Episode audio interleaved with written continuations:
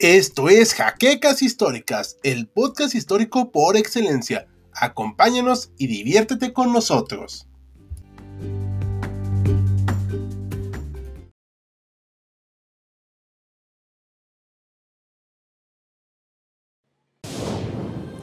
Bienvenidos a HC Historia Contemporánea, la página histórica por excelencia.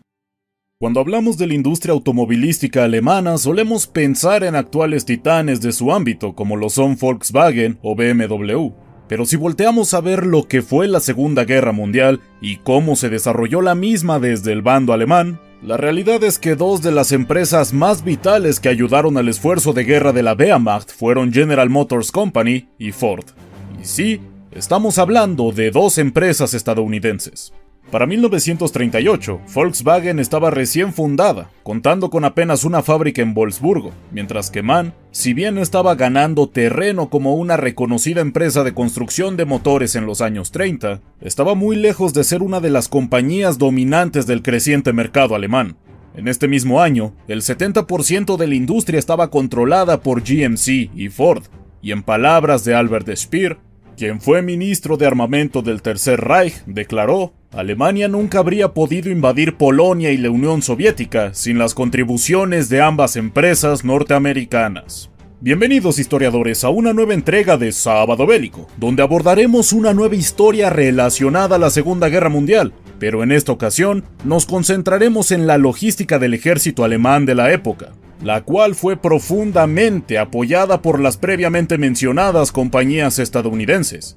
Y hoy, en su sección favorita, veremos exactamente cuál fue la manera en la que colaboraron con el régimen nacional socialista, y descubriremos si verdaderamente su participación en el bando alemán resultó realmente vital. Para entender la participación de Ford y General Motors Company en la fabricación de material de guerra para Alemania, debemos saber el contexto previo a sus acciones. Nuestra historia comienza en 1929, cuando General Motors Company compra Opel por la exorbitante cifra de 26 millones de dólares de la época, y para aquel momento, Opel, productora de origen alemán, era una de las marcas de automóviles europeas más grandes del continente, pero aún estaban lejos de tener la solidez que tenía General Motors en su suelo natal, Estados Unidos. Y era la intención de esta marca americana el lograr plantar con firmeza a su nueva compañía subsidiaria, por lo que resultaba necesario llevarse bien con los gobiernos en turno para asegurar el futuro de su millonaria inversión. Gracias a que el negocio estaba saliendo bien y la producción no dejaba de crecer, General Motors se animó a compartir su fórmula para la creación de combustible sintético en 1935 por petición de la propia Alemania Nacional Socialista, una tecnología que se volvería vital para abastecer a la gigantesca Wehrmacht que se aventuró a la conquista en 1939. Pero no nos adelantemos. Respecto a la otra protagonista de hoy, podemos ver que se convirtió en una empresa vital para la creación de Volkswagen, pues en 1937 Ferdinand Porsche mandó una delegación a la planta de Ford en Detroit para reclutar ingenieros de esta compañía para trabajar en Alemania, quienes se volverían parte fundamental de la recién nacida Volkswagen y jugarían un papel importante no solo para la producción de autos, sino también para aviones de guerra. Esto no se pudo haber logrado sin la buena relación que tenían Henry Ford y el propio Adolf Hitler, quienes compartían el antisemitismo y el gusto por las plantas de producción tan gigantes como eficientes. Y sumado a esta reciente acción, Henry recibió la Cruz del Águila Alemán en 1938, la más alta condecoración ofrecida para diplomáticos extranjeros. Cuando la Segunda Guerra Mundial se desató el 1 de septiembre de 1939, rápidamente toda la producción de vehículos motorizados de uso doméstico y particulares se detuvo en Alemania, así como se requisaron todos los que pudieran servir para un uso militar y se adaptaron las plantas de producción con el propósito de nutrir todas las ramas del ejército alemán. Cuando esto sucedió, parecía que Opel sería expropiada por el Estado, pero la realidad no pudo ser más diferente. El gobierno nacional socialista tenía especial interés en que General Motors funcionara como una de las piezas clave para la motorización del ejército. Es verdad que antes del inicio del conflicto, Opel contaba con 22.000 trabajadores, cifra que decreció hasta los 9.000 obreros cuando comenzó la guerra, Pero no solo Opel se mantuvo en operación, sino que sus plantas se adaptaron para la producción de equipamiento militar, fabricando piezas y motores no solo de los emblemáticos Opel Blitz,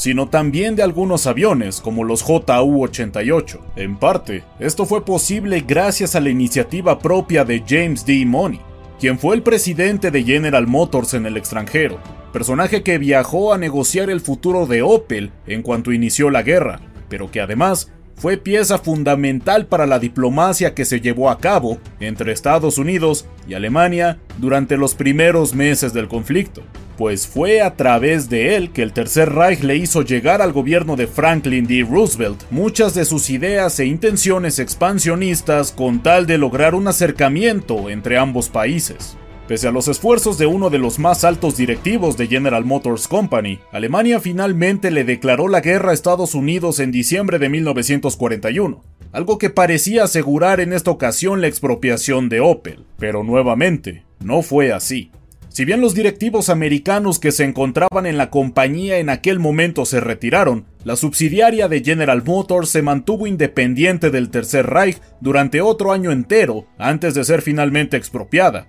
y es gracias a este periodo de actividad durante el inicio de la directa enemistad entre germanos y estadounidenses que se le acusa a esta compañía de haber colaborado con el enemigo en tiempos más recientes. Durante el año comprendido entre diciembre de 1941 y 1942, no solo se mantuvo la producción de los modelos ya conocidos de camiones y partes estratégicas de aviones, de las cuales se contaban en decenas de miles, sino que también se había iniciado la producción de camiones Blitz especiales para funcionar como cámaras de gas rodantes. Además de esto, también se hizo uso de mano de obra esclava, proveniente de los territorios ocupados por la Wehrmacht y para septiembre de 1942, la planta de Opel en Rosenheim registraba más de 1.500 prisioneros de guerra franceses laborando en contra de su voluntad, así como también hay registros de 600 trabajadores rusos y otros 262 de diferentes nacionalidades.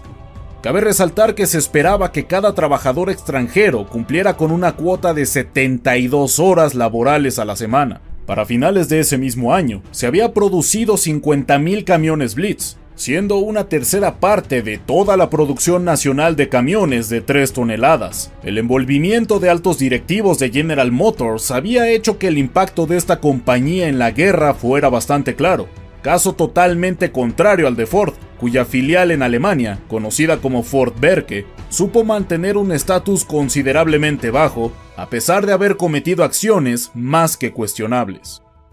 Incluso antes de que Alemania le declarase la guerra a Estados Unidos, la Ford Berke ya había iniciado el uso de mano de obra esclava en su planta de Colonia, sucedido en esta filial gracias a su presidente, Robert Hans Smith, quien desde el inicio de la guerra comenzó a pedir trabajadores que suplieran la falta de personal, producto del inicio de la guerra, quien a cambio recibió prisioneros de guerra y no se quejó. Para 1943, el 50% del personal de Fort Berke eran trabajadores forzados, quienes cumplían con al menos 60 horas de trabajo semanal. Además de producir camiones, al igual que hizo Opel, Ford también se encargó de adaptar algunas de sus fábricas para la creación de munición de todo tipo, y para realizar estas actividades, no solo se utilizaron las fábricas de las que los alemanes disponían en su tierra, sino que también lo hicieron con la filial de Ford en Francia. Cuando Alemania conquistó a Francia a mediados de 1940, lo hizo a una velocidad tan estrepitosa que ni siquiera les permitió a los propios alemanes planear qué hacer exactamente con sus nuevos territorios ocupados, y como medida temporal, decidieron respetar la propiedad privada de las empresas que se encontraban en Francia, incluida desde luego Fort Saf, que contaba con algunas plantas en el país galo. Si bien Ford SAF colaboró con el Tercer Reich, no lo hizo en la misma magnitud que Ford Berke, pues se dedicaron únicamente a la producción de automóviles y camiones, apoyando a la producción de Colonia cuando se necesitó, pero que se contaron varios casos relacionados al saboteo por parte de sus trabajadores, la mayoría franceses, desde luego, quienes estaban muy inconformes por la dura ocupación alemana en su nación.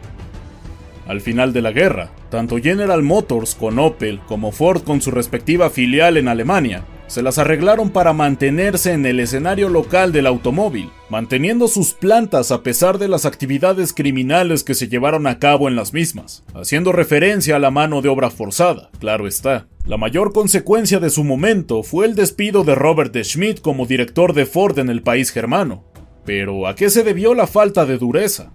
Cuando el conflicto terminó, se requería de cualquier tipo de industria que estuviera relativamente en pie para ayudar a volver a levantar un continente completamente devastado, por lo que las plantas que se pudieron poner de nuevo en producción se convirtieron en un importante sostén económico para el futuro inmediato, generando decenas de miles de empleos que en esta ocasión sí fueron pagados. Tanto General Motors como Ford han sido acusadas de colaboracionistas con el régimen nacional socialista, por todas las razones descritas en este corto documental, acusaciones que están más que justificadas, pero que hasta años recientes le han costado a ambas compañías el pago de los daños que le provocaron a miles de trabajadores forzados. Y sinceramente, tampoco debe de sorprendernos, pues el capitalismo es amoral, y en palabras de Robert Hans Schmidt, Solo se trataba de negocios. La palabra final la tienen ustedes, nuestros queridos historiadores. No olviden dejar en los comentarios lo que piensan de las acciones realizadas por estas compañías durante el segundo conflicto bélico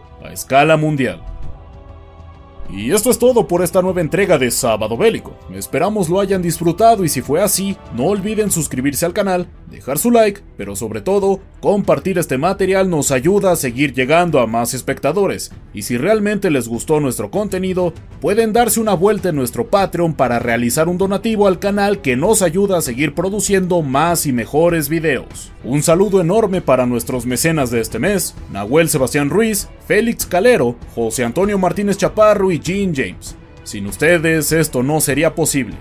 Como cada semana, los acompañó de Auslanda. Ya nos veremos en la próxima ocasión.